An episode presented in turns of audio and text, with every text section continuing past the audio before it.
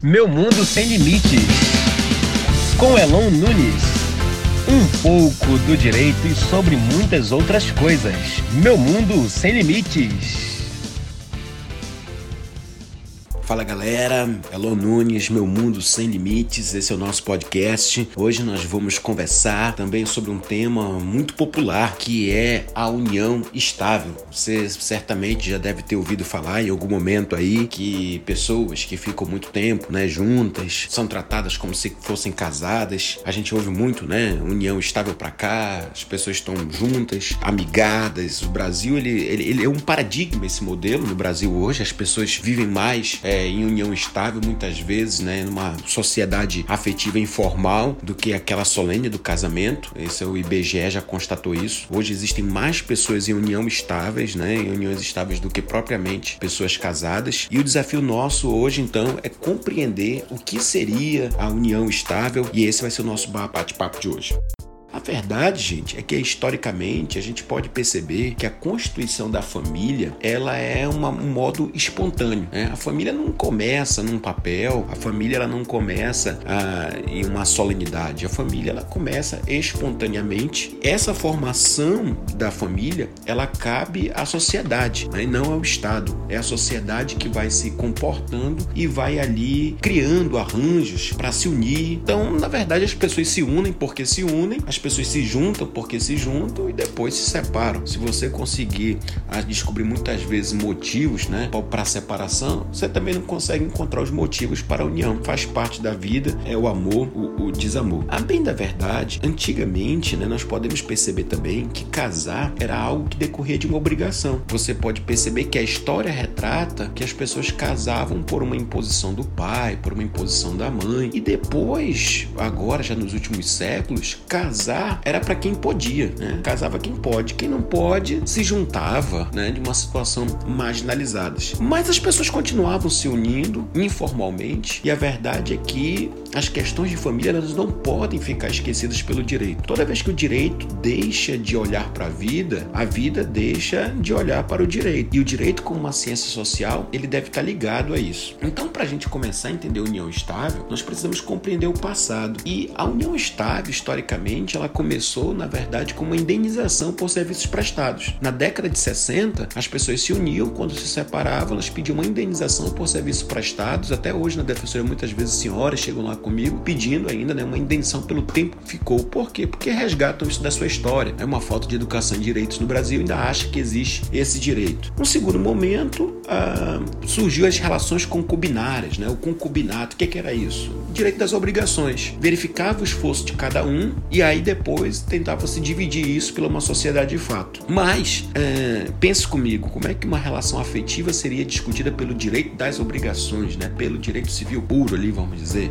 sem conhecimento das relações que foram tomadas na via afetiva? Também não era interessante. É daí que surge a união estável. Nós podemos observar que esse direito unitário, que esse único modelo familiar de casamento, é um modelo indissolúvel, era muito marcado pela religião e pela uma visão patrimonialista. Mas, na verdade, só para você ter uma ideia, no Código 16, nós tínhamos uma indenização pelo defloramento não seguido de casamento. O que, que, é isso? O homem, por exemplo, né, desvirginava a mulher e ele teria que pagar uma indenização. Hoje, nos olhos, alguém pode ouvir isso e falar assim: ah, isso é muito interessante. Então, quer dizer que foi lá, né, mexeu com a moça e não, não casou, vai ter que pagar uma indenização. Tá certo. Mas vamos voltar no tempo. Naquele tempo que aconteceu o seguinte: é mesmo, é desvirginei, não quero casar, pagava. Monetarizava valorizava-se o sentimento, a frustração do sentimento, pouco importando aquilo que a, a, moça ia viver. E depois ela ia ser vista como que viu, ela né, se vendeu, caiu no conto, então ela também era marginalizada. Qualquer relação fora do casamento era marginalizada. Mas caminhando um pouquinho, né, nós podemos começar agora a compreender que houve alguns avanços em relação à união estável. Primeiro, o STF, né, a partir da súmula 380, lá na década de 60, passou a aceitar, na década de 60, aberta a possibilidade de se discutir pelo esforço comum a possibilidade de se discutir a partilha de bens. Em 1970, a Lei de Registros Públicos, ela permite agora que você adote o sobrenome do concubinado, né, do concubino. Então nós tivemos um outro avanço. Em terceiro, foi lá em 1976, a Lei Previdenciária permitia a pensão ao concubinato. Então nós podemos perceber que o histórico da união estável ela vem passando por uma decisão do STF, pela Lei de Registros Públicos, pela Lei de, da Previdenciária, até nós chegarmos na Constituição. E a Constituição de 88 ela foi um grande marco, porque ela estabeleceu agora, para efeito de eh, entidade familiar, a, o reconhecimento entre união estável entre homem e mulher, devendo a lei facilitar a sua conversão em casamento, está previsto ali no artigo 226, parágrafo 3 da Constituição. Bem, então nós podemos perceber pela Constituição, nós temos ali agora um modelo, um modelo familiar também além do casamento. Qual é? Não é mais o casamento o único modelo familiar. Nós também temos a união estável, nós temos outros outros modelos. Olha só, se a lei permite, né, a Constituição diz, olha, a lei deve facilitar a união estável, a conversão da união estável em casamento, é porque não há uma hierarquia em casamento e união estável. Na verdade, são modelos diferentes, mas que devem ser marcados de forma isonômica. Então, nós podemos daí perguntar qual é a natureza jurídica da união estável. A natureza jurídica da união estável, ela não é um casamento, ela não é um contrato, mas ela é uma situação de fato reconhecida pelo direito. Então, a união estável é uma situação fática, duas pessoas, através dos fatos, nós vamos verificar e depois isso, né, preenchidos os requisitos, terá o reconhecimento pelo direito de família. Mas ela me diz uma coisa, eu fui lá e fiz no cartório declaração de união estável. Isso não prova minha união estável? Não, isso certifica que naquele momento vocês, perante o cartório, declararam que estava união estável, mas não garante de uma forma alguma que aquilo se perpetuou para o dia de hoje. Eu não sei quando você foi no cartório, naquele momento você declarou que união estável. Mas essa situação fática ela tem que permanecer e ser comprovada no decorrer do tempo. Né? Então, quais são os requisitos para a gente trabalhar com a união estável? Quais são os requisitos? Bem, o primeiro requisito é a relação afetiva. A união estável ela é marcada por uma relação de afeto. Então, esse deve ser o vínculo das pessoas. Não foi um contrato, não foi uma obrigação, mas foi uma união afetiva. O segundo requisito é a ostensividade, né? Então, o que é a ostensividade? É a publicidade. A união estável você pode ter afeto, mas se não for público, não é união estável. Porque a união estável, a, a característica da entidade familiar é a publicidade, todos sabem, a, é notório. Então, pode ter uma relação afetiva que dure anos mas se ela não for pública, não tem o caráter de união estável. O terceiro requisito é a finalidade de constituir família. E aí nós podemos perguntar como é que é vista a finalidade? A finalidade de constituir família não é verificada pelo aquilo que as pessoas declaram. Ah, eu nunca prometi para ela, nunca cantei uma música para ela dizendo que ela é o amor da minha vida. Mas perceba no comportamento. Eles se comportavam como entidade familiar. Eu sempre brinco, né? Quando é que acaba o namoro e começa a união estável? Quando a gente muda e fala assim, né, do arranjo vira assim, olha, é, quando é que vai, né? Não vai me ajudar, né? Então você já começa a perceber que tá virando união estável, porque já existe aquela relação de compromisso, de dever, as perguntas mudam, o jeito de responder muda. Então isso é um tratamento já familiar. E para terminar, o quarto requisito é a possibilidade da conversão daquela união estável em casamento, ou seja, teria os mesmos requisitos, né? Teria os mesmos requisitos da união estável do casamento estão presentes? Sim. Então, se essa possibilidade existe, nós podemos falar de união estável. Então, quais são os quatro requisitos da união estável. É uma relação afetiva, é uma relação ostensiva, pública, ela demonstra né, um trato de família e ah, elas, ela pode perfeitamente ser convertida em casamento. Há necessidade de morar junto? Não, não. Eu sempre brinco aqui que nós temos aqui ah, o provérbio do nosso professor Luan Santana. A gente não precisa estar tá colado para estar tá junto. Então, o STF já tem simulado isso, o STJ tem inclusive aplicação do súmula 600 do STJ, diz que aplica-se a Lei Maria da Penha, independente das pessoas estarem morando sob o mesmo teto, ou seja, a união estável não é verificada mais. É perfeitamente possível que pessoas que morem juntos não estejam em união estável, sei lá, porque são, moram em uma república, estão passando uma temporada juntos, e pessoas que não moram juntos, mas estão em união estável porque estão prontos esses requisitos. Isso acontece muito hoje na vida cotidiana, onde pessoas moram em cidades diferentes, se comunicam através da internet, né? Então acabam não morando juntos, questões profissionais, mas que têm uma relação pública, ostensiva, duradoura, enfim. Um questionamento interessante a respeito da união estável está relacionado a necessidade de um prazo mínimo ou não para o seu reconhecimento. Será que para ser reconhecida a união estável é necessário que o casal tenha pelo menos 5 anos, 3 anos de relação ou não? Olha só, gente, ah, em algum momento já lá no ano de 94, 96, 1994, chegou a existir uma lei né, estabelecendo como prazo mínimo para a união estável o prazo de 5 anos, né, o período de 5 anos. Acontece que essa lei foi revogada, porque muita gente né, tinha todos os critérios da união estável, mas não tinha o período. Com medo de a união passar a ter relação, receio de a relação passar a ter efeitos jurídicos, o que, que as pessoas faziam? Quando ia terminando, com, com, chegando no prazo de cinco anos, encerrava a reunião por receio de caracterizar a união estável. Outra coisa, a sociedade mudou bastante. Hoje existem relacionamentos públicos, ostensivos, com características familiares muito antes de cinco anos. É perfeitamente razoável nós vermos hoje pessoas com três meses, seis meses, um ano, em que já tem uma relação afetiva estável, já tem uma união pública, já tem uma união com aspecto familiar que já caracteriza por si só a união estável. Né? Os relacionamentos hoje estão muito dinâmicos, mais intensos, razão pela qual não é necessário nenhum prazo mínimo para que seja considerada, para que seja reconhecida a união estável.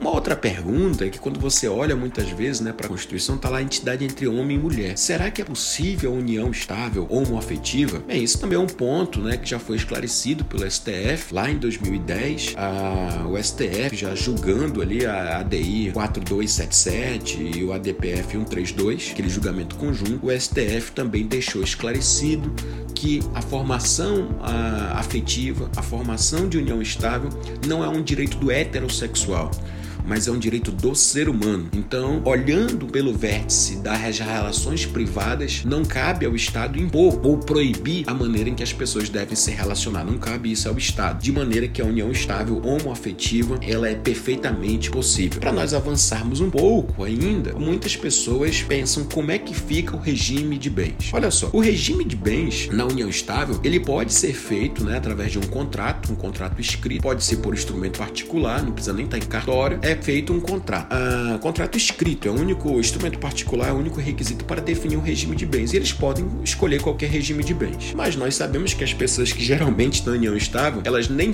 já não querem formalidades. Né? A característica da pessoa que quer união estável, ela não quer formalidade. Tanto é que ela não quis casar. Então, geralmente, ela também não fazem contrato escrito para definir o seu regime de bens. Então, qual seria o regime de bens daqueles é, que estão em união estável? Se não fizerem contrato, o artigo 1725 do Código Civil diz diz que será o regime da comunhão parcial de bens. Regime da comunhão parcial de bens, ou seja, ah, o que era seu é seu, o que é meu é meu, e aquilo que nós vamos construir onerosamente dentro do casamento será partilhado entre os dois. Então essa é uma questão também muito interessante que é a respeito do regime do regime de bens. Existem algumas questões que precisam ser superadas ainda. Será que se aplicaria, né, o regime da separação obrigatória para os conviventes maiores de 70 anos? Será que isso é possível? Nós temos duas correntes corrente. A princípio, né, o STJ fala que isso seria aplicável, mas há uma corrente doutrinária dizendo que não seria possível aplicar ah, o regime da separação obrigatória àqueles que estão em união estável. É uma questão ainda que deve ser trabalhada,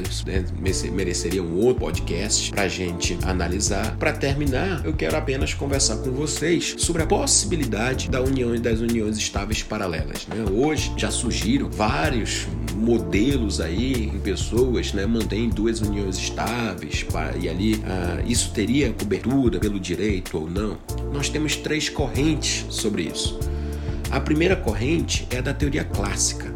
A teoria clássica ela diz que né, não pode, não pode, ah, e na verdade não houve união estável em nenhuma delas, porque não existem união estáveis paralelas. Nós temos uma segunda corrente. A segunda corrente ela vai pregar que é possível e ambas devem ser reconhecidas. Eu chamo a atenção. A professora Maria Berenice Dias ela diz, né, na teoria pós-moderna, que é possível hoje, se as pessoas quiseram, decidiram ah, e, e, e estão vivendo união estável, paralelamente, isso não cabe a gente discutir discutir, isso é uma questão particular. E existe uma terceira, uma terceira corrente, essa é tanto é, moderada, é aquela que permite a união estável paralela desde que o companheiro esteja de boa fé. Vale dizer, vamos imaginar o seguinte: João tem uma união estável com Maria e Maria não imagina que João tem uma união estável também com Madalena. Maria nunca passou pela cabeça de Maria que João tem uma união estável já com Madalena. Ele Maria poderia ter reconhecido a união estável paralela? Sim, porque ela estaria de boa fé. Ela nunca imaginou que ela estava numa relação concubinária. Então, é, essa é a terceira, terceira corrente. São três correntes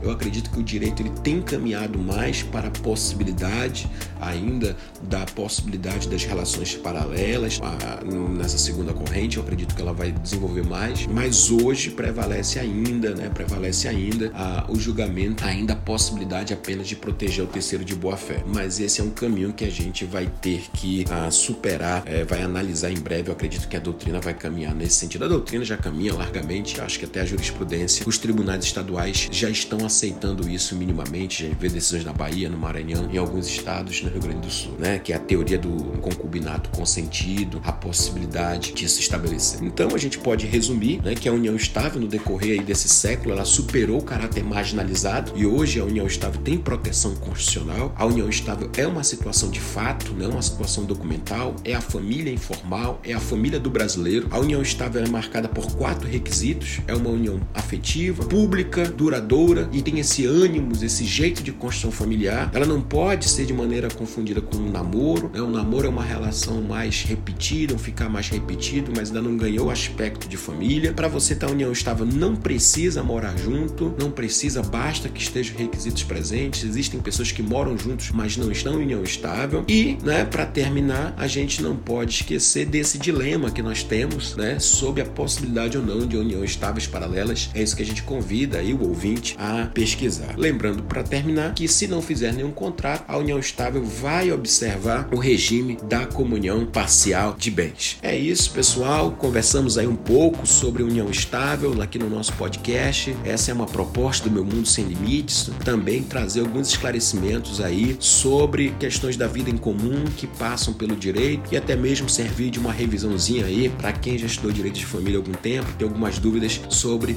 esse modelo familiar que é tão praticado mercado tão vivido no Brasil. Gente, obrigado aí. A gente se vê, quem sabe, no próximo episódio com mais novidades. Valeu, meu mundo sem limites, elonunes.com. Dá uma passadinha lá no blog, tem várias notícias também sobre a União Estável, é só pesquisar e a gente se vê com mais dicas lá no arroba Elonunes no Instagram. Grande abraço, valeu. Meu mundo sem limites. Com Elon Nunes.